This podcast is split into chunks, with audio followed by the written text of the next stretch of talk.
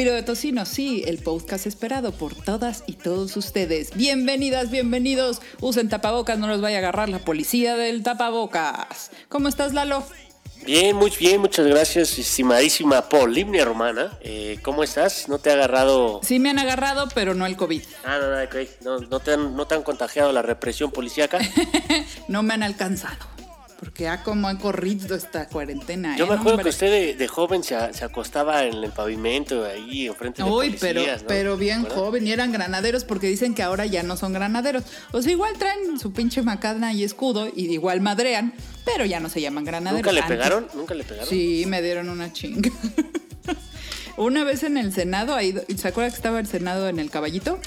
Es la, sí, de hecho me acuerdo que hay una foto donde usted está alzando las manos. y Esa es, de- de sí, puro esa es la de, ¿no? esa es la del Senado porque ya no me quedaba otra.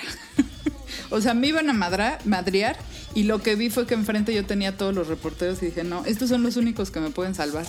Y entonces pues ya levanté las manos y ya los policías ya no pudieron hacer mucho. ¿Qué, qué, qué protestaba usted? ¿Andaba de Ay, rijosa pues porque- andaba yo de rijosa, le voy a contar, le voy a contar con quién estaba yo en Niza. Porque Cuéntenos, hubo una. cuéntenos. Estábamos en el Senado, pero ya era la segunda. Porque la primera fue con las Adelitas, ¿se acuerda? Ahí al- al- alrededor de Chicoténcatl, ahí en el centro. Entonces queríamos impedir que llegaran los panistas y los priistas a votar la reforma energética de Calderón. Fue en el 2008.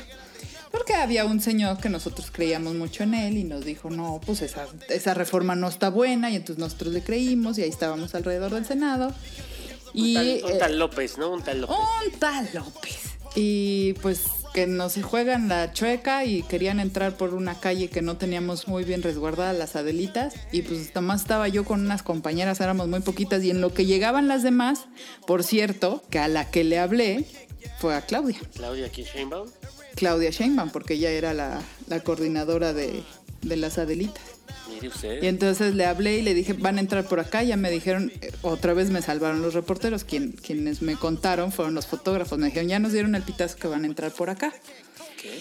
Y en lo que llegaban todas las otras compañeras, pues lo único que me quedó al ver el camión ahí enfrente, pues acostarme en el piso. ¿Por qué no? Ah, Ah, ¿por qué no? Si me ha servido otras veces acostarme, porque ahorita no. Y entonces, porque yo dije, pues obviamente con todos los reporteros, fotógrafos aquí no me van a aplastar. bueno, Pues no, no, es no, así, pero vas a ser famosa. Pues no me aplastaron, pero los policías sí me cargaron bien gachamente. Me empujaron bien gacho. Y después, todavía de necias, ahí fuimos a, ahora al caballito, porque se iban a reunir en el caballito.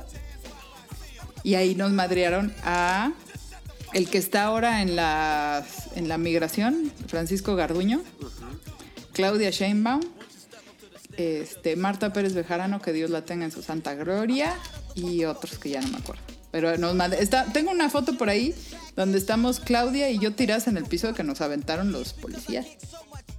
Nomás, oiga, Fíjese nomás, fíjese nomás. Siempre de pinche rijosa, Ay, sí. leitera, alguan- argüendera, grilla, mire nomás. Así es esto. Pero por eso me cae bien, fíjese usted, yo era menos, digamos que mis acciones eran más anarquistas.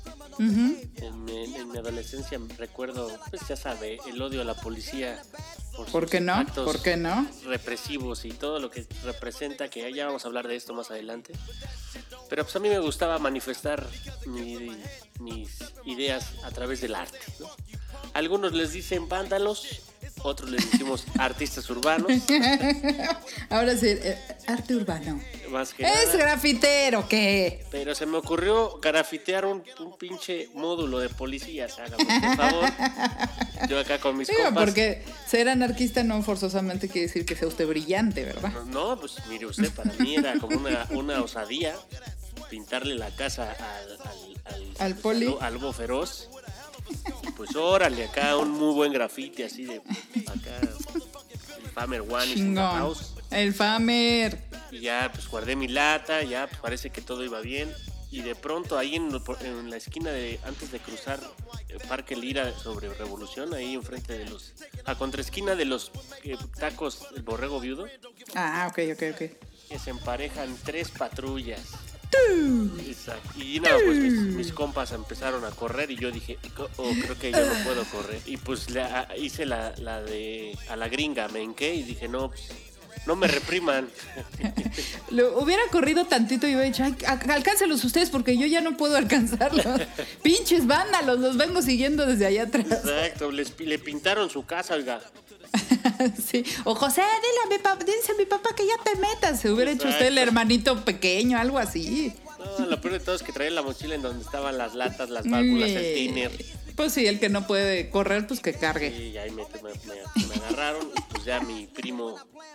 Fíjese usted la, la anécdota, él pagó, él pagó la negociación de mi rescate en aquellos entonces 300 pesos valía mi libertad. No manches. Obviamente era menor de edad. Ahora son tres tacos de, de, camarón. borrego. Del borrego. Tuve que pagar con mi beca. Qué barbaridad. ¿Tenía usted, ¿Tenía usted beca de esas de los ninis? ¿O de cuáles? No, a eso sí era de aprovechamiento. esa sí era. En el poli no te daban más que estudiar. Bueno, también te daban otras cosas. Eh, no pero sé ya eso, eso no las ha querido contar usted. Ah, bueno, también nos, nos digamos que nos rapaban cuando había mítines de- del PRI, eh, te quitaban la credencial y si no ibas te rapaban. Hijo. Entonces tenías que ir por tu credencial, si no ya sabían Pues sí. a quién ir a rapar al otro día. Entonces me acuerdo que fui Qué bonito. Éramos tan felices y no lo sabíamos. Éramos fiel seguidores de, de Colosio, de, de Madrazo, El, la Bastida. de La Bastida, todos ellos grandes, grandes priistas que estuvimos apoyando toda la comunidad politécnica, me lleva la chica. Bueno, este es el suspiro número 22. Vamos a tocar tres temas sumamente importantes. Uno tiene que ver con el dinero, otro tiene que ver con el planeta y el tercero, pues ya va usted a ver. Pues más que nada, démosle paso entonces a las noticias. Triatlón de noticias. Las altas temperaturas en la región de Norilsk han derretido el permafrost, que es la capa de hielo permanente en el suelo, produciendo fallos estructurales en uno de los pilares que sostenían el grandísimo depósito de 21 mil toneladas de diésel. Al colapsar el suelo, este depósito se rompió y afectó inmediatamente a más de 350 kilómetros cuadrados en la región, contaminando suelo, pequeños ríos y un lago local. El pasado 29 de mayo tuvo lugar esta grave catástrofe medioambiental y el derrame ocurrió en una central eléctrica situada a unos 10 kilómetros al oeste de Norilsk, una gran ciudad en el extremo norte de Siberia occidental, cerca del círculo polar ártico.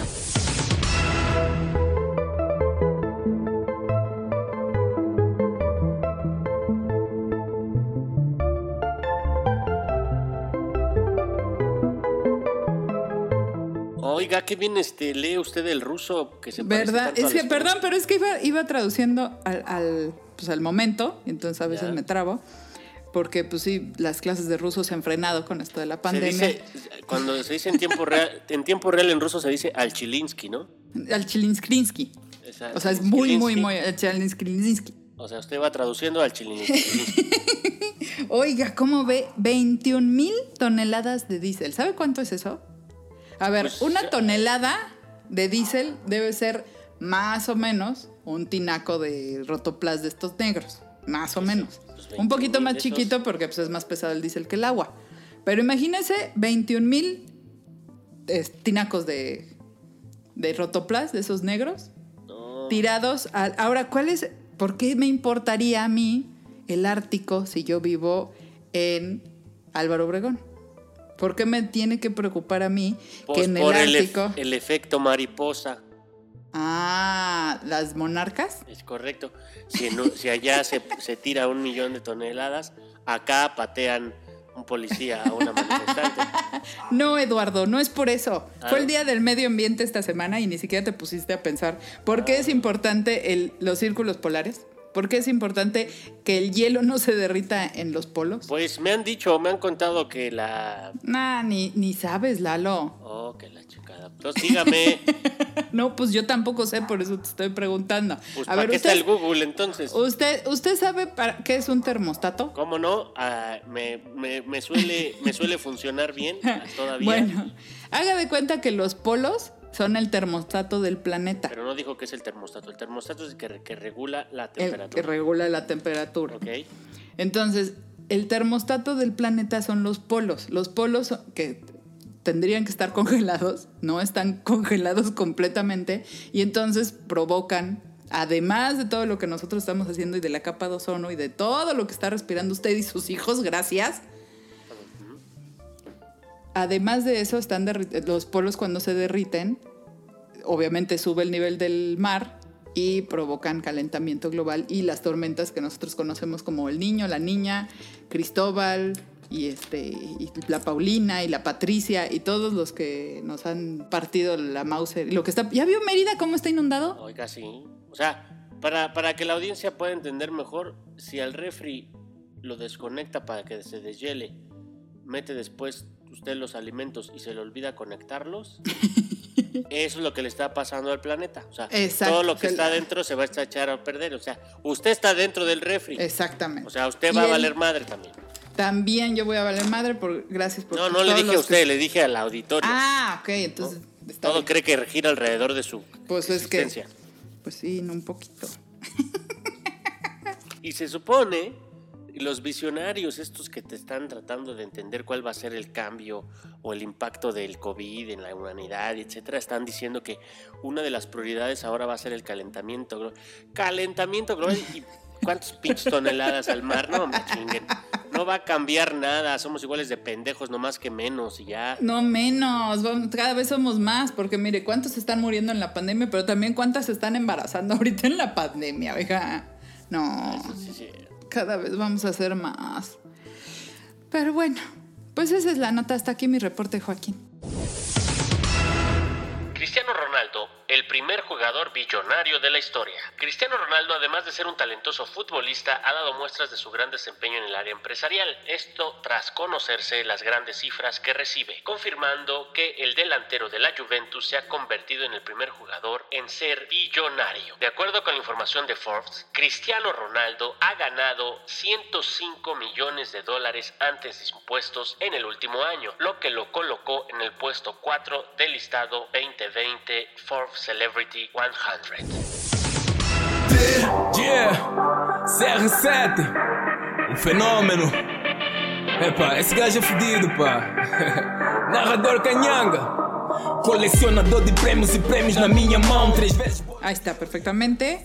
A ver, ¿me puede? Explíqueme otra vez. ¿Eso de, de qué es billonario? O sea, ¿en inglés o en español? En español, o sea, estamos hablando de en su fortuna excede los mil millones de dólares. No manche. O sea, mil millones de dólares son como veintitantos millones de mil millones de, pesos. Haga de cuenta el dólar que tiene usted en su bolsa. El de la suerte. Pero por mil millones. Ah, su madre. No, sí, sí, son chingos.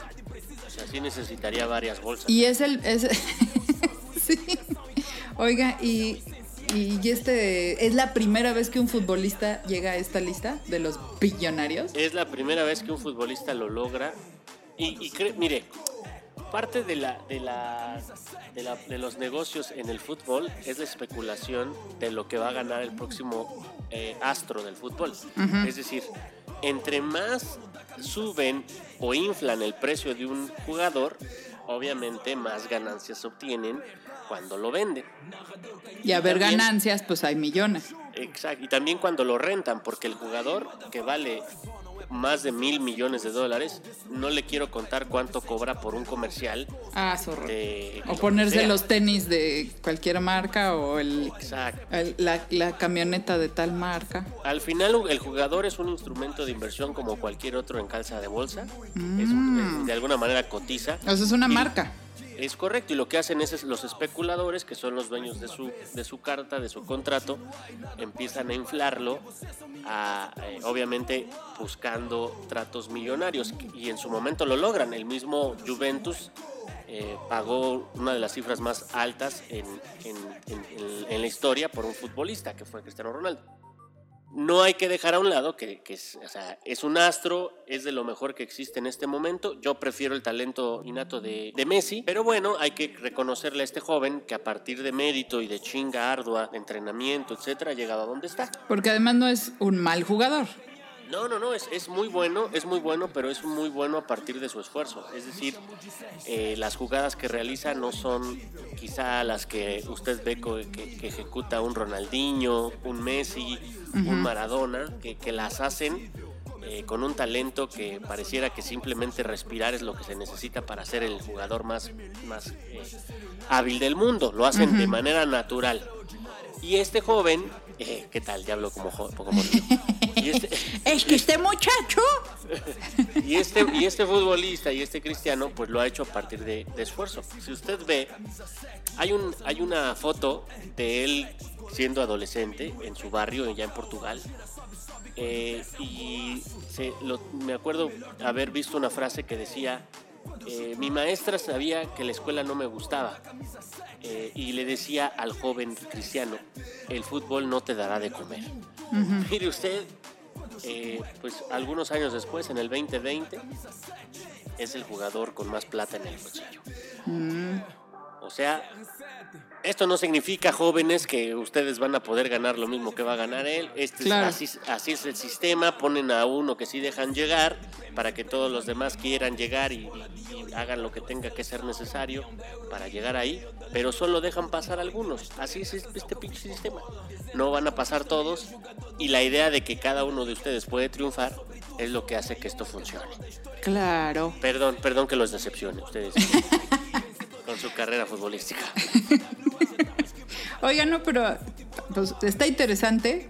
Como usted dice, yo no sabía que los jugadores también cotizaban en la bolsa como si fueran este, una marca de zapatos o de, de- o tecnología. Eh, ¿no? no, no, no como tal, no es un instrumento de inversión, o sea, no va a ver usted el Dow Jones, Ah, le- el, le Dow- cobra, el- sí. el Cri- el Christian Jones, no. El Christian Jones cerró a la baja, cerró a la baja. Londres, Londres ah, ah, ha impulsado pero- el cristiano como Exacto. moneda nacional. No, no como tal, pero lo que sí hacen es cotizar en el mercado de futbolistas, mercado de piernas que le llaman. Oh, sabrosura. Entonces, lo que sí hacen los promotores, los equipos, las marcas, es inflar al jugador del momento, porque entre más lo inflas, más, más caro lo puedes vender y más ganancias hay.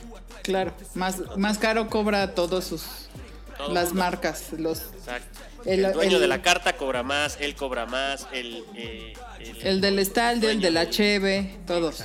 El de la playera, hasta la piratería, oiga, va sale ganando. Es correcto. Porque en realidad, imagínese usted, si nosotros valuáramos el, el precio de un futbolista, eh, está valuado principalmente por lo que provoca alrededor de, del fútbol. No por las, los goles que forzosamente me. Sí, no, exacto, porque si fuera por la espectacularidad de los goles, Messi tendría que valer 18 veces Claro, más. claro, claro. Pero este cabrón, como es un gran eh, promotor de marcas, de, de, pues de alimentos, de, de- de playeras, de un chingo de cosas que no se pudiera usted imaginar, pues al final es un tipo que eh, se volvió su propia marca. Claro. Y la, y la marca Cristiano Ronaldo hoy día vale más de mil millones de dólares. O sea, sé que además de buen futbolista y de ser un atleta, porque es un atleta, el, el señor es buen empresario. Y es, Es muy correcto. hábil para, bueno, él o sus asesores, amigos, mujer, mamá o quien le mueva eso, ¿no? Mire que hay que recordar que también tuvo un problema ahí con el fisco en España. Eh, En realidad se dice que una de las cosas por las cuales se fue a la Juve fue por el Huyendo, nuevo- huyendo de la poli, Pues, pues no huyendo, pero sí eh, eh, de la unidad de fiscalización. Exacto, quitándose de su, de su, de su pasado este, este problema que tiene con el fisco en España. Se arregló, de hecho fue a comparecer. Eh, fue eh, igual que, eh, que Messi, eh, fueron condenados en su momento por una infracción en el fisco. Como Paquita la del barrio, Ándele usted, nada más que un poquito más delgados y más ágiles pero igual de ardidos, oiga. Correcto. Pero así están las cosas, mire usted, mientras a un doctor eh, que atiende y salva vidas en el COVID en estos días. A jornadas de pagar- 24 por 24. Exacto, le pueden pagar, ¿por qué no? 15 mil pesitos. O si le va muy bien, póngale 20 mil pesitos al mes, que eso es ya mucho. Ujú. a un futbolista por justamente patear balones, anunciar marcas de, de zapatos, de ropa, alimentos, ¿por qué no a él sí le están pagando mil millones de dólares? Su madre. Y es que también, a ver, lo que usted está diciendo es una reflexión bien cabrona. Porque por un lado dices, no, ¿por qué el, el cristiano gana eso si no salva ninguna vida? Pero pues tampoco es un delincuente asesino. ¿Por qué no tendría que ganar eso si lo vale? Y la gente lo paga. El problema está en por qué el médico no gana lo mismo que cristiano, ¿no? Pues porque Digo, no, no lo mismo, no lo mismo pues, pero pues sí, un Pero salario bastante. ¿Por qué los médicos, los Pero, maestros, yo no, no, no, estoy de acuerdo con usted. A ver, A ver. usted dice que cristiano, pues lo vale. Va. ¿Cuánto pagaría usted por la vida de mm, un ser querido sabiendo que si lo atiende un médico lo salva y si no se eh, muere? y si no se muere? ¿Cuánto le pagaría al médico? Pues todo lo que tengo, así. Ah, mire usted. Entonces. y lo en que me puede endeudar. Es correcto, y en una de esas, si hace la vaquita, llega a los mil millones de dólares. No sé qué tanto sea posible. Pero lo que usted está diciendo es que lo vale. No, no, no. Para mí no lo vale. Hacen que lo valga. ok. Porque con ese. Al hacer que inflen una, un instrumento, es una marca al final, todos los que están alrededor de él ganan más lana. En un, en un deporte, pues que ya sabemos, pues, es tramposo, es machista, es elitista, eh, eh, tiene sus, sus eh, temas de corrupción, no cualquiera llega, desde el fútbol en cada país o en cada liga de amateur a semiprofesional, todo eso es una mafia, tiene que dar eh, una mordida para que lo, lo valoren los, los, eh, pues los cazadores de talentos. Después ya que llegas al equipo que sigas pagando una cuota, muy pocos eh, realmente les pagan todo lo necesario para poder entrar a primera división. Todo ese negocio que está detrás de este astro, él no tiene la culpa directamente de eso, pero es parte de esa, de esa industria, Así es. es la que le hace ganar tanto dinero. Yo no estoy de acuerdo con que lo vale. Yo digo que fabrican el, el precio, lo que hacen es lo sobrevaloran y, y del lado del médico, pues como es su deber, como con 30 mil pesos, si es que bien le va 20 mil No, pesos hombre. al mes, tiene que salvar no una, sino todas las vidas que tenga en sus manos. Si se equivoca, tiene que morir, ir a la cárcel, etcétera. Pero este cabrón, si falla un penalti, no pasa nada. Si, o sea, si acaso perderá algunos patrocinios, pero el valor que, que puede estar fomentado por su capacidad, sí, en la cancha, pero no es la única razón. Eh, Hay otras razones extrajuego que son más, desde mi punto de vista, de especulación y que usan el fútbol para eh, sobrevalorar la actividad de una persona, desde mi punto de vista. Me parece correcto su punto de vista. Lo, lo medio comparto, porque efectivamente el cristiano no es el culpable de que el doctor no gane lo que tiene que ganar. Y eso, es- eso nomás es culpa del maldito capitalismo yanqui. Ya, ni, ya le diría que ya ni siquiera Ya es no es yanqui, yanqui, ya- ¿verdad? Y es medio chino, ¿no?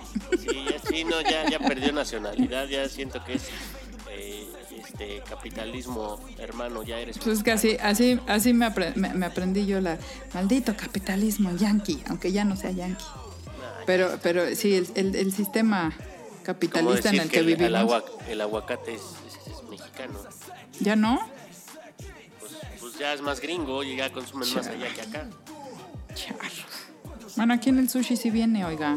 También los japoneses lo deben de consumir harto. Es correcto. Imagino. Lo que es eso, lo que es eso, ¿ha, ha comido sushi en el norte del país, ahí en Sinaloa? No, ¿cómo es? No, biche sushi. Unas- imagínese una langosta rellena de mariscos y con queso fundido. ¿Ese es el sushi? O sea, una- un- y todo eso en rollitos. Qué desborda el plato, sabe, sabe delicioso, pero sí, nosotros nos indignamos cuando, cuando vemos que alguien, no sé, no le pone salsa al taco. Ajá. ¿Cómo no le vas a poner salsa? Y nosotros haciendo sushi acá, este, Con frijoles. con frijoles, casi, casi. Y arroz. Puercos. Arroz amarillo. Y frijoles puercos. Ay, frijoles puercos. y queso fresco. Queso en vez de crema. Filadelfia. En vez de y en vez de soya, pues habanero, ¿por qué no? Es correcto. Pero bueno, así está el mundo, pinche mundo, ¿quién lo va a entender? Pinche mundo de la Eh, De y, la- bueno, y, la culpa la tiene uno. y la cierto. culpa no era mía ni dónde estaba. No, la- Ah, sí la culpa sí es mía porque yo le he dado dinero a esta industria del fútbol. Por ejemplo, en los chivabonos, pinches chivas siguen sin contestarme. Oiga, todos los todos pedo. los capítulos tienen que sacar su pedo de los chivabonos. Pues hijos de la chingada, los de las chivas no me han reembolsado nada. pero se los van a ocupar para el año que entra. No han dicho nada, o sea, y, se- y- y obviamente por lo que estoy viendo en el draft de jugadores, las chivas no traen ya nada de lana. Empezaba, empezaron abriendo la cartera y ahorita están trayendo puro pinche jugador que ya había, se había deshecho y mira, vamos a quedar peor que hace tres temporadas. me No me chingue. Qué barbaridad. Pero bueno, pasemos a otra nota que ya está muy futbolero. esto. Ah, está bien, muy pambolero. Vámonos con algo con categoría, ¿no? Por ejemplo, los gobernadores. Pues. Ahí le va. Le gusta, le gusta hablar. Dele. Cierran filas con Alfaro. Gobernadores piden no politizar la seguridad. Reiteran su rechazo al semáforo federal porque cambia de manera unilateral. El bloque opositor de gobernadores, integrado desde ayer por ocho, exigió al gobierno federal no politizar el tema de seguridad, ya que esta agenda es responsabilidad de todas las autoridades y respaldó a Enrique Alfaro. Siete gobernadores acudieron ayer a Jalisco para fijar un pronunciamiento que tenía como ejes el rechazo del semáforo federal por considerarlo unilateral y la exigencia de avanzar hacia un nuevo pacto federal. Pero la reunión se convirtió en una muestra de respaldo a Alfaro.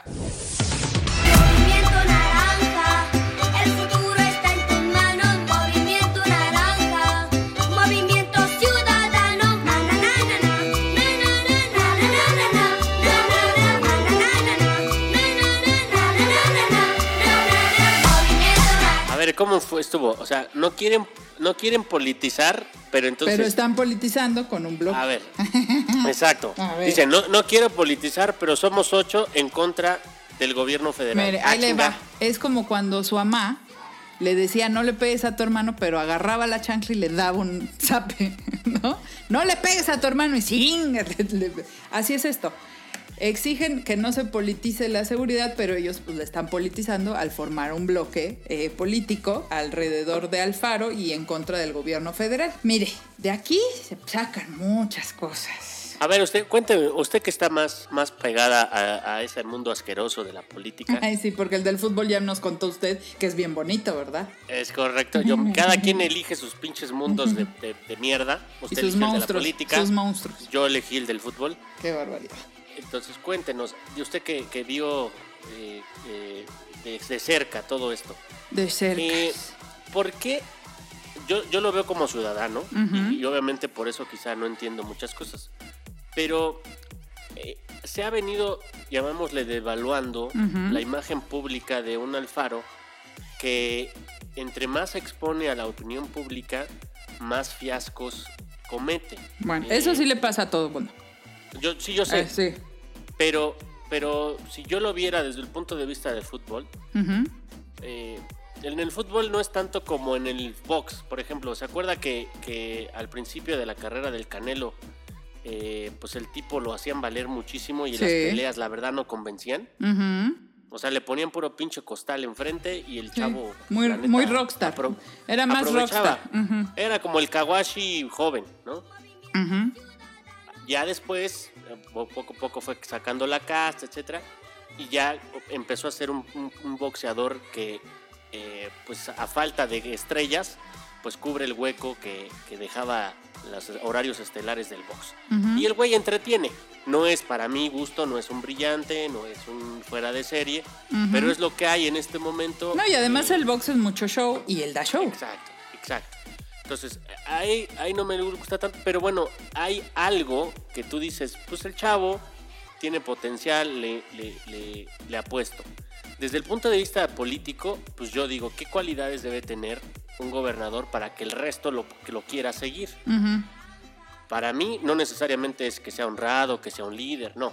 Es eh, una de dos. O, o reparte el botín eh, una vez que está en el poder, Ajá. Eh, ha hecho favores a otros, eh, por lo cual ellos lo siguen, eh, o de alguna manera abandera un movimiento que ha consolidado mucha gente o mucho apoyo popular, y pues dicen los gobernadores, pues para qué seguir eh, algún líder que no tiene todo esto que me proporciona este cabrón, pues mejor este güey que ya lo tiene lo apoyo. Ajá. Pero, oiga usted, no, no le veo el 70-80% de las cosas que dije, no la veo en este cabrón. Pero es que Cuénteme usted, usted Te- Es que tiene otras cualidades que usted no está viendo. Explíquemelas, Porque usted, explíquemelas. usted lo que está diciendo son las cualidades ideales de un líder. Pero de no un son... líder político mexicano. Ajá, de- sí. Eh, pero lo que no está tomando en cuenta es que esas cualidades no las tiene forzosamente cualquier líder político mexicano. O sea, usted, usted está hablando de lo ideal, que es lo que debería de pasar, pero no es lo que pasa siempre. O sea, los líderes, si no, pues Fox no hubiera sido líder del PAN a la hora de la elección del 2000. Ni Calderón. Ni un- Calderón, ni este, a lo mejor Colosio sí, pero este, pues el Cedillo evi- evidentemente no. Eh, bueno, Usted acaba de tocar un punto. Creo que este Colosio fue el último líder carismático del régimen. Sí, Eh, ya después lo iba a hacer Obrador, pero se salió. exactamente.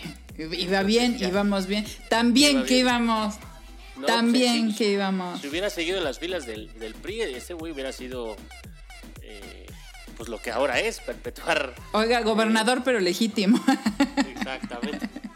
Pero bueno, a ver. Pero a ver, ¿qué es lo que ¿qué tiene Alfaro? ¿Qué sí Al- tiene? ¿Qué sí tiene? Alfaro lo que tiene es, uno, es gobernador de un estado muy importante. Recuerde que Ajá. es Ciudad de México, Estado de México, Veracruz, Jalisco, o sea, de los, este, bueno, y también obviamente Nuevo León, pero digamos, Ajá. son lo- los más poblados, los más grandes y donde se está moviendo mucho la lana.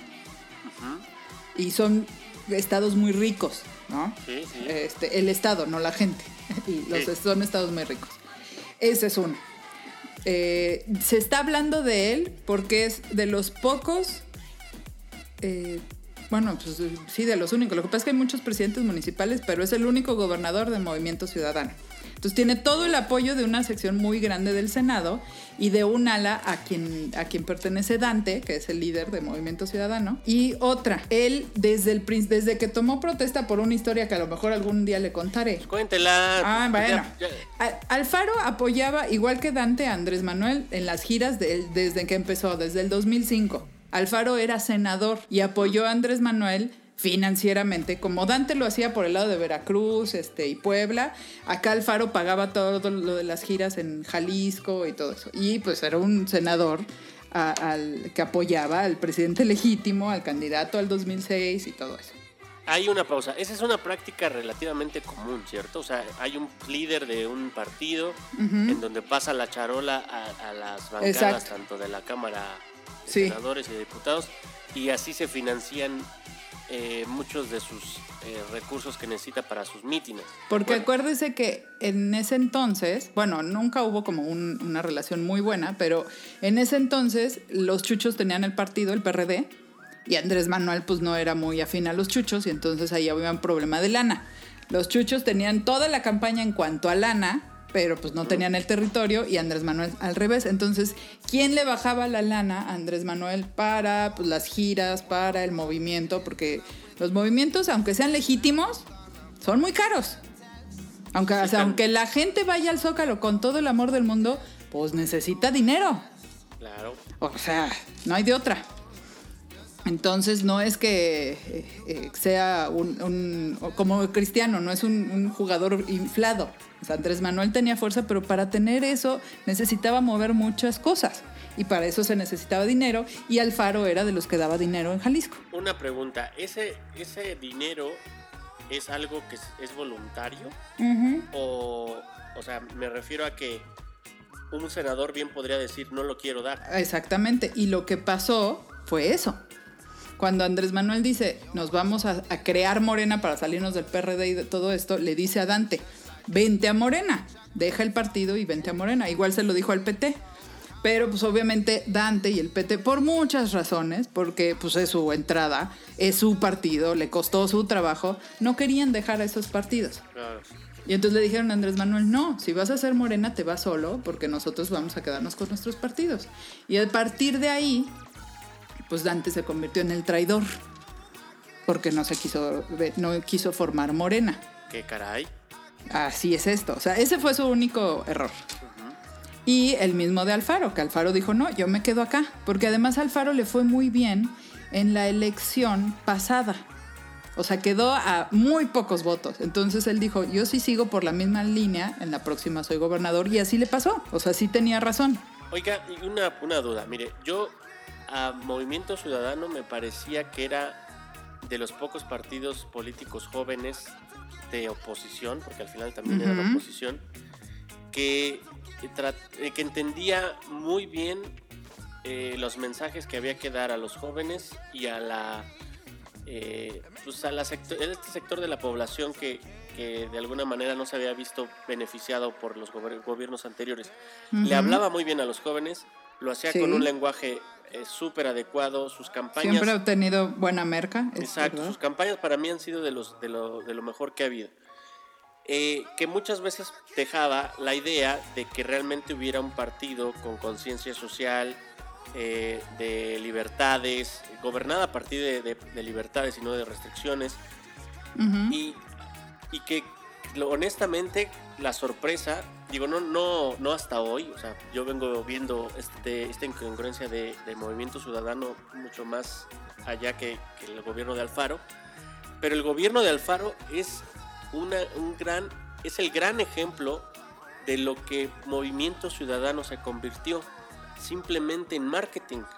No tiene ni, ni un plan real de gobierno con la sociedad, no hay un, eh, un enfoque liberal dentro de su eh, agenda de gobierno, eh, y sí hay un uso de la fuerza, sí hay un tema de control, y sí hay un tema de luchar por el poder para obviamente eh, darle beneficios o hueso, por llamarlo de alguna manera, a sus allegados. Ajá. Yo lo veo hoy día más como el negocio de la oposición que hoy día nadie tiene eh, o nadie ha podido cubrir de forma satisfactoria. Alfaro y, y, este, Dante, muy hábiles, lo están tratando de hacer, mientras Así el. PAN y el PRI están pendejamente en la lona. Estos están haciéndolo, pero lo están haciendo desde mi punto de vista con las mismas eh, fallas estructurales que los otros dos eh, perdieron eh, en el camino. Yo sigo, y perdóneme que, lo, que, que, que- que le haya interrumpido de esa manera, pero yo sigo, No se preocupe, estoy acostumbrada. yo lo que sigo sin entender es dónde habrá una reflexión interna de esta posición para entender si realmente este, este personaje es un personaje al que se le puede invertir a largo plazo. Para mí es eh, alguien, una de dos, o le pones a Obrador un verdadero hijo de puta. Sea, es un Salinas, bien Al- hecho y exacto, derecho. Exacto, un Salinas, ¿para qué nos vamos? O le pones uno que sí sea más congruente que él. Porque si le pones un tibio, un medio, un medio truano, un medio villano. Se lo come, se lo come, Se porque Andrés comer. Manuel es un Salinas sin, digamos que el neoliberalismo de Salinas, pero es igual de acaparador, tiene a los medios y los medios que no tienen los hace pedazos. Ah, Y eso, eso, usted cayó en un tema muy bueno, el de la contradicción. Andrés Manuel hoy no quiere Alfaro y dice que no lo quiere porque es amigo de Salinas. Pero Alfaro, si es que es amigo de Salinas, es amigo de Salinas desde hace muchos años. ¿Y por qué sí lo aceptaba como senador cuando era la coalición PRD-PT Convergencia y ahora no lo quiere? O sea, ahí le está, le, le está fallando este, la historia a Andrés Manuel. Y por otro lado, en caso de la oposición, ¿por qué no hay una oposición nueva? ¿Por qué siempre la oposición se comporta como las oposiciones que todos conocemos? Que llegan, revientan, eh, consiguen unos votos, consiguen, por ejemplo, este frente de gobernadores y luego se comportan igual que siempre. Pues porque para hacer una oposición nueva tendrías que dejar atrás las prácticas de la oposición vieja o de los gobiernos anteriores. Y para eso tienes que renunciar a muchísimos privilegios. Exacto. A muchísimos. Y no estoy hablando nada más de dinero y de corrupción. Estoy hablando de muchas otras cosas. Estoy hablando de poder, de la, la influencia que tienes o no en los medios de comunicación. Y eso no- nadie va a renunciar a eso. Porque es una. Es un clavado al precipicio. Claro. O sea, el, el- el hacer algo nuevo. Porque Andrés, ni siquiera Andrés Manuel, que tanto habló del cambio y de, de acabar con la corrupción, no ha podido ni acabar con la corrupción ni ser una opción de cambio. ¿Por qué no ha podido? Porque tendría que renunciar a Palacio Nacional, a las mañaneras, tendría que bajar a recoger la opinión de la gente y no nada más lo que él siempre ha hecho, que es llevarles su opinión. Ese es el problema de Andrés Manuel, que a pesar de que 30 millones de mexicanos votaron por él, no es representante de la opinión popular y por eso tiene que hacer, o sea, si, así, o sea, si él fuera realmente la representación del pueblo, ¿por qué tiene que ir a preguntar si el tren Maya va o no va a los locales? Si se supone que él sí representa esa opinión, ¿por qué tuvo que preguntar la opinión de los que vivimos alrededor de la Ciudad de México sobre si se hace o no el aeropuerto? ¿No tiene él la autoridad moral para hacerlo si se supone que la mayoría de los mexicanos están con él? Él no ha dejado atrás las viejas prácticas y por eso no ha cambiado mucho en el país. Y también le está pasando al Faro. Y le pasa a Claudia Sheinbaum. O sea, Claudia Sheinbaum en el discurso acabó con los gra- granaderos. ¿Y qué es lo que vimos esta semana? Granaderos, porque aunque se llamen de otra forma, aunque les hayan puesto este, el ave fénix, eso, o sea, un tipo con escudo, con rodilleras, con coderas, con casco y macana es granadero aquí y en China. Es un granadero, aunque le pongas otro nombre. Y dijeron que ya habían desaparecido y esta semana los granaderos patearon a un adolescente en una marcha. Es correcto, yo lo vi. Y, y el Senado quiere desaparecer los poderes en Jalisco porque el 4 de mayo policías del municipio de Islahuacán de los Membrillos mataron a Giovanni López, pero por el otro lado no le dicen nada a Claudia Sheinbaum porque un policía, bueno, un policía ahora pateó en la cara No, no fue uno, fueron una. varios. Bueno, fueron la, varios. La chica estaba tirada y conforme iban pasando, andaban tirando patadones. Y el año sí pasado, y el año pasado cuatro policías violaron a una chava en Azcapotzalco. Y, y entonces, pues el Senado para unas cosas está bueno y para otras no. Pero mire usted, yo creo que, o sea, sí el Senado, pero también la opinión pública. O sea, la opinión pública presionó muchísimo eh, eh, en el caso de- del albañil en Jalisco, por lo que se dio con George eh, Fl- Floyd. Floyd en, en Minnesota. O sea, no. eh, ¿Cómo decirlo? Somos pinches activistas también. Exactamente. sí. Hasta en eso, hasta en eso tenemos que seguir. Y sabe que, a ver, a, a George Floyd lo, lo mataron la semana pasada. A Giovanni lo, lo mataron el mes pasado. ¿Por qué rescatar el caso de Giovanni cuando en el país todos los días la policía mata a alguien? ¿Por qué justo Giovanni? ¿Por qué justo en Jalisco? O sea, no estoy diciendo que Giovanni eh, tenía que morir. No, no, no. No, no, no. mire, yo voy más por el otro lado que usted Y Tlatlaya, yendo. lo que usted decía, Exacto. y Tlatlaya, Yo- y yo voy, yo voy el mismo Ayotzinapa y tantas otras cosas que siguen pendientes de resolver y que ahora son parte del problema que tiene en las manos este gobierno. Que no se nos, o sea, Bueno, muchos- otro año más de la guardería ABC. Otro más, ya, eh, también en septiembre se va a cumplir ya cuando todos estemos en la normalidad, en la nueva normalidad. Se Bien, seguirá siendo normal no saber quién mató a los 43 estudiantes. O bueno, quién los desapareció, porque no sabemos ni siquiera dónde están, Exacto. o cómo están. Pero bueno, el punto para mí es no solo, ah, ¿por qué nada más en Jalisco? No, no, no. No es eh, eh, que solo deba indignar porque es Jalisco, porque es Alfaro. Todas situaciones de represión de, la policía o del ejército en México deberían de ocasionar lo mismo que nos ocasiona ver la policía gringa eh, reprimiendo a- al final a, a un negro. Porque al final es la misma, el mismo síntoma. Acá en México, como hay más escala, como decíamos, de morenos, ah, quizá la, la- la pelea no es por el color de piel, es por tu condición social o por tu clase social a la cual perteneces.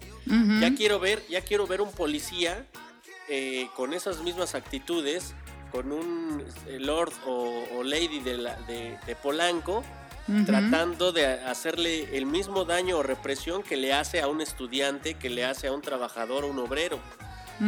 Acá el racismo es eh, a partir de la clase social, eh, que usa eh, la misma clase social para reprimir a, la, a, a sus, a sus compañeros de, de clase social, o sea, los policías con un sueldo paupérrimo, op- eh, oprimiendo o castigando al estudiante con escasos recursos, a los ambulantes con pocos recursos, eh, simplemente siendo instrumento de un enfrentamiento entre iguales, unos con es. toletes y otros con Unos con canas. uniforme y los otros con tapaboca. Eso es lo que tendría que indignarnos, es lo que tendríamos que estar posteando en nuestras redes sociales. En todo caso, sí, salir a protestar, etcétera, pero no por un suceso que nos trajeron o, o importamos y ya nos Ahora de resulta moda. que nos importa el racismo. Si se trata de renunciar temas de, de represión, a ver, México y su dictadura perfecta. No, oiga, acuérdese, tantos ejemplos, ¿cuán- chingada. ¿cuándo fue que salió a- al, al- ahora sí que se lanzó al estrellato a nuestra queridísima nueva actriz Yalitza Aparicio? Ah, sí. O sea, ¿qué fue? ¿El año pasado o el No, antepasado? hace dos, ro- eh, hace dos años Bueno. Roma. Cuando sale la actriz, no hubo nada. O sea, sale la, la película, padrísima, divina. Este, todos, la- qué padre, larguísima, larguísima. Qué padre pero que, pues, que le den espacio a, a las mujeres indígenas. a la- exacto. Ah, no, y además todos empezaron. eh, Esa, esa película me hizo llorar porque me acordé de mi Cleo. O sea, ya todos. te- hijo, Exacto. es- ay, y abrazando a sus este, nanas que, que nunca tuvieron seguro social, que murieron en su casa solas, que, o sea, era de la familia. Era de, como de la familia, pero como perrito de la familia, lo abandonaste cuando se hizo vieja, ¿no? Siempre y cuando no se enfermara, ¿no? O, o vives todavía con tu nana. O, le tienes, a tu nana en una casa de asistencia y le pagas el seguro social, no, ¿verdad? Bueno, ese es uno. Otro, cuando Yalitza era la actriz y la, y la nana o la este, empleada doméstica de la película estaba muy bien, pero cuando Yalitza empieza a salir en portadas de Vogue, de La Ola, y se empieza a poner vestidos Christian Dior, Carolina Herrera, ¿qué es lo que pasó aquí en México? No, pues. No, que- bueno, se le fueron encima. Claro. Pero ¿y por qué, te- por qué la vis- por qué la disfrazan y por qué la ponen de alta costura? ¿Por qué no? ¿Por qué no? ¿Por qué Yalitza no tiene el mismo derecho que de cualquiera nueva actriz nominada a los Oscars de salir en un vestido Es que- Oscar de la renta siquiera- es que- es que ni gigante y precioso? Yo tengo un derecho a, a- a despilfarrar. No, es. A ti te debe valer madre. Si ella ganó eh, una plata o le patrocinaron la forma de vestir y ella se sintió cómoda así, ¿qué pinche. o sea, ¿Qué te importa? ¿Por qué tiene que ser noticia? Es que ahora ya tiene hasta el abdomen marcado. Cuando una- una vez salió en, en París en un- con un top y entonces se le veía el abdomen, la verdad, pues marcado. ¿Cuál es el problema de que una indígena de Oaxaca este, se marque? Ay, sí, ahora ya abandonó sus raíces porque está de Cristian Dior. Ay, no, bueno. Eh, pues ese México, ese México que se señaló a, a Yalitza por prieta, morena, chaparra, eh, lo que usted quiera ponerle, ese mismo México ayer salió a marchar por Giovanni y por George Floyd y, y en contra de la embajada de los Estados Unidos aquí en México. Ese México, ese México que hace a un lado a cualquier actor que medio no sea blanco, ese México que pone en las solicitudes de empleo. Para chavitos del Oxxo ponen no morenos, no prietos, ese México que hace los castings para actores tipo latino, pero no moreno, ese es el México que sale a marchar. Oiga, no quiero ir más allá, pero eh, en los anuncios de empresas como Coppel, como el mismo Coca-Cola, ¿se acuerda usted del video de los güeritos yendo a, a Chiapas que llevaban la alegría a un arbolito de Navidad y eran puro pinche blanquito que desde un punto de vista colonial En Chiapas llegaban, también, ay. llegaban a imponer el símbolo religioso, una especie como de nueva conquista Sí, simbólica. sí, sí. Eh, Los yo soy nuevos blanco frailes. superior, exactamente. Y que nadie se dé cuenta, o sea, lo grave es que el Sí, sí, que es diseñó- normal. El que diseñó el comercial le pareció tan buena idea que en su, pues, su puta cabeza no concibió el, el simbolismo que tiene eso. ¿Por qué? Porque es normal para ellos asumir que el blanco es el que ayuda. Claro. El jodido es el moreno. Claro. Y, en- y- y por eso se tiene que agradecer y debemos de sentirnos eh, eh, eh, ilusionados o con la esperanza de que próximamente en un mundo ideal los morenos van a poder vivir como los blancos. Pero porque los blancos quisieron. Exacto. exacto. Porque los blancos les trajeron, sí, sí, les trajeron el árbol de. Navidad y les trajeron a Cristo, Señor, y todas esas cosas. Es correcto. Bueno, y todos los comerciales de nido, No. todos los que A son ver, de, de fórmulas para niños son ¿Por qué no güeritos. ponen en el, en el Gerber a un chamaquito con los pelos parados y moreno? Pues no, porque entonces ese es un niño desnutrido. Pues, ¿Cómo vas a decir que Gerber le da de comer a niños desnutridos? No, no, está de la chingada este país. Y hay- no, en México no hay racismo. Tampoco hay violencia intrafamiliar. hay fraternidad. Aquí nos queremos todos. Es correcto. Hijo, si algo somos- puedo concluir de, de un- Si usted pudiera describir a México como una persona, deme cinco adjetivos eh, que pudiera usted usar para hacerlo. A ver, México. Ah, ya sé. Una. Y ese era otro tema que le quería. Está enojado. Ajá. ¿Tiene hambre? Eh, um, está enojado, tiene hambre. Está feliz. Ajá. Eh, um, México está cansado. Me falta uno. Ayúdame con lo último. Y México está de fiesta. Ah, güey, güey. Esto se va, esto se va a descontrolar. No, ves que al final, después de todos esos estados de ánimo, continúa. Sí, pues sí. Fíjese, yo escuchaba una plática en uno de estos videos eh, de personas ahí que se ponen a dar sus speeches. Creo que era de TED, sí, si no mal Ujú. recuerdo. Había un peruano, un investigador que eh, había hecho eh, justamente su investigación en relación Ajá. a la felicidad eh, en el mundo. Ajá. Y dependiendo de algunos índices eh, este, mundiales de la medición de la felicidad, ilustraba, lo que creo que ya todo el mundo sabemos, que los países más modernos no necesariamente son los más felices. Los más felices eran justamente los latinos. Y lo- sí, los calientes, donde hace Es mucho correcto. calor. Y entre ellos México, uno de los más felices. Y fíjese lo que decía. Y Cuba. Cuba. Y también, exacto, que muchos lo pintan como, ay, que, que no quiero estar como Cuba, pendejo, ni cosa, ni, ni Ya de quisieras estar como Cuba. Pero bueno, Pobres niños de Cuba, sí, esos niños comen tres veces al día. pobres niños no pueden comprarse un iPhone. Y tú con Ah, tu puto iPhone que no puedes pagar, que tienes una pinche tarjeta de crédito que vas a tener que pagar en 10 años. ¿Qué tienes que pedir? No mames, Eh, pero eh, bueno. Descuento en la renta. Exacto. A ver, mire usted. Este, este investigador de lo que se dio cuenta es que en los países más felices eh, lo son a partir de la comunidad que construyen. Él decía, una vez que tú tienes un problema, el cerebro eh, acumula bueno, o, o desarrolla o, o segrega ciertas sustancias eh, que, que te hacen sentir a- angustiado y cuando tú resuelves un problema, por su parte también este, produces endorfinas, que es mucho el tema de la, la- la- digamos que la sustancia del placer. ¿no? Los latinos tenemos la dicha de tener todo el tiempo problemas. Es decir, todo el tiempo estamos preocupados, pero también cuando nos acercamos a la familia, a los amigos, etcétera, tenemos una sensación de que ya salimos del pedo. Pero después de ese pedo, afortunadamente, viene otro. Ujú. Ese otro pedo que tienes en la, en el- en la puerta, que el primero pudo haber sido una deuda, el segundo pudo ser un embarazo no deseado, Ujú. eh, el tercero puede ser... El, ya deje no, de hablar de su vida.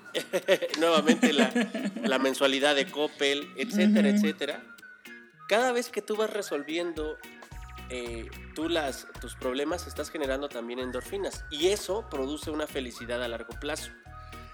Eso reforzado obviamente con la cercanía que tienes con tus papás, con tus amigos, con tus primos, a quién le vas a pedir varo para pagar la mensualidad de la moto si no a la mamá, si no al carnal que sí trabaja, a- a- ¿Por sí qué tiene no? su guardadito. ¿Por qué no tener 40 años y todavía que tu papá te siga dando para la correcto. colegiatura de tus hijos, para tu hipoteca?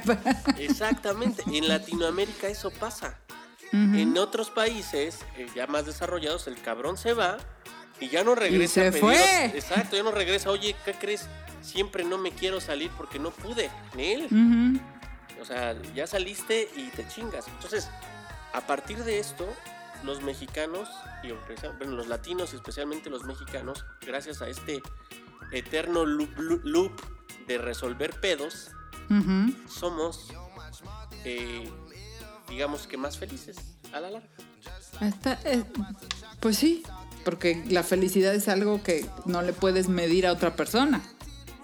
¿Cómo vas a tener felicidad si no tienes problemas?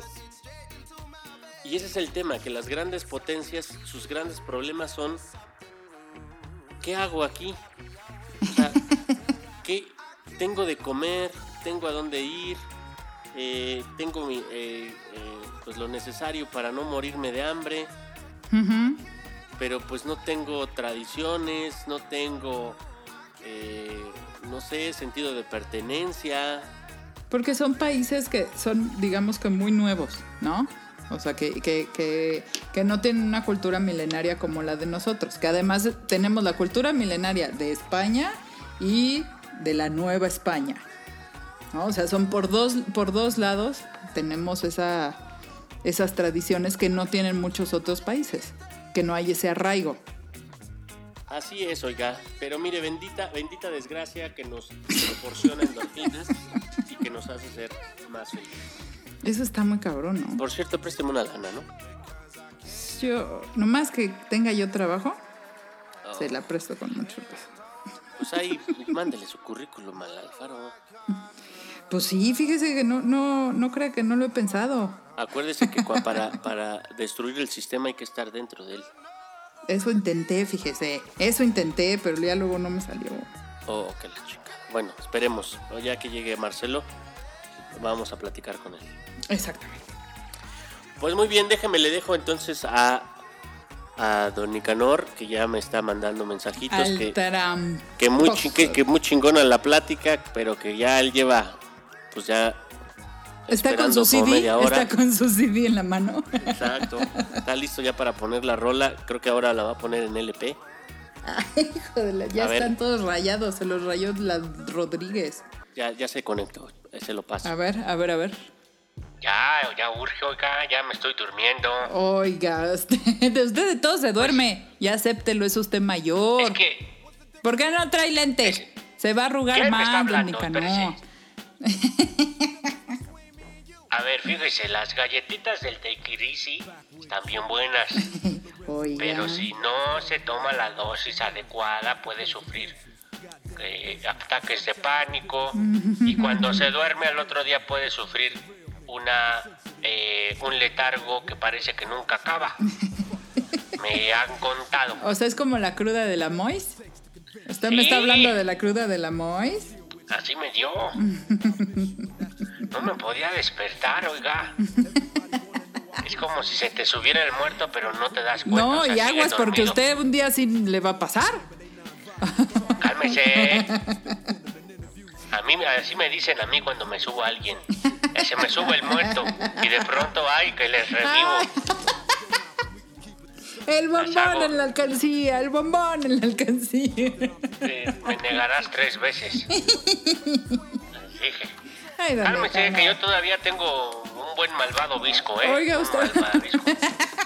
¿Usted fue a la, a la marcha esta de, en la embajada de, de los Estados Unidos?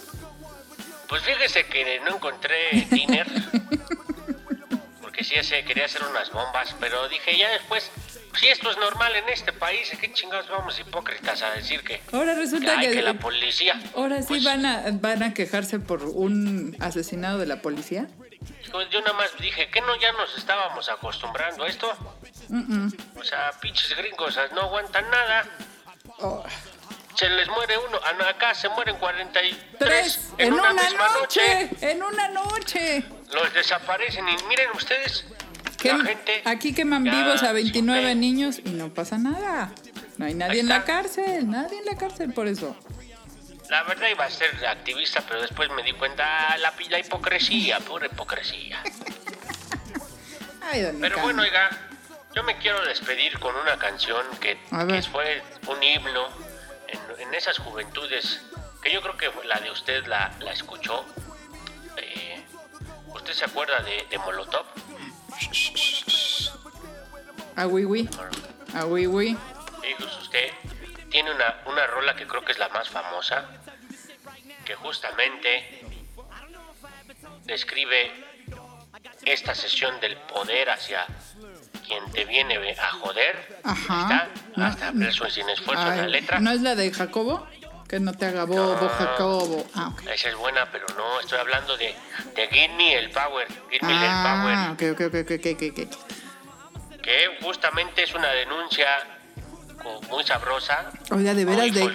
¿de qué año es eso? Porque salió hasta película. Fue todo. aproximadamente, de hecho vean la película, es una película de Lolayo que le hizo a, un homenaje a Molostov, Ujú. Obviamente en, con- en, en contexto del rock mexicano, se hablaba un poco de la evolución del rock y cómo llegamos al Molotovst, que por cierto, déjeme lo, lo digo, A ver, dígalo.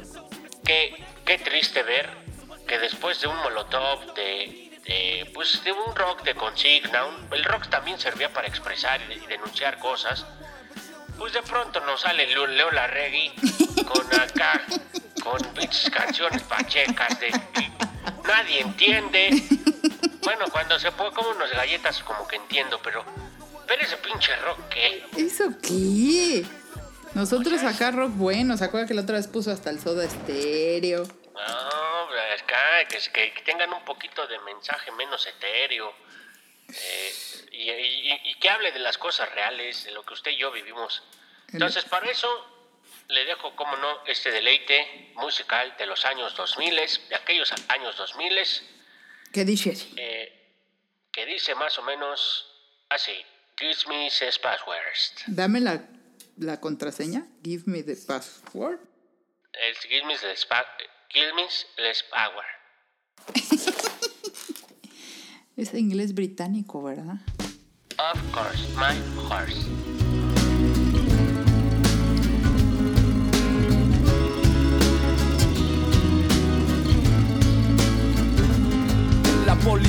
Te está extorsionando. Pero ellos viven de lo que tú estás pagando. Y si te tratan como a un delincuente, no es tu culpa. Dale gracias al regente. Hay que arrancar el problema de raíz. Y cambiar al gobierno de nuestro país. A la gente que está en la burocracia. A esa gente que le gustan las migajas. Yo por eso me quejo y me quejo. Porque aquí es donde vivo, yo ya no soy un pendejo que no guachas los puestos del gobierno. Hay personas que se están enriqueciendo. Gente que vive en la pobreza. Nadie hace nada porque nadie le interesas. La gente de arriba te detesta.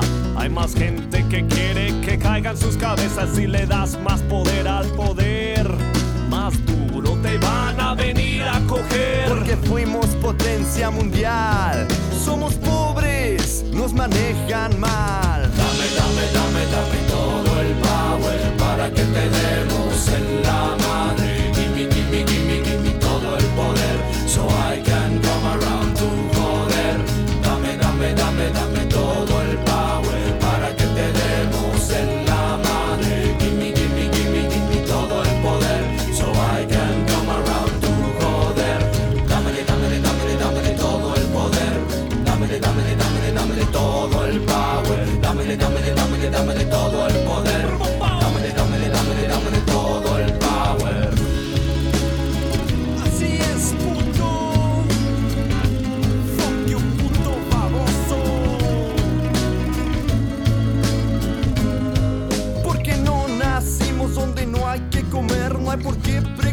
cómo le vamos a hacer si nos pintan como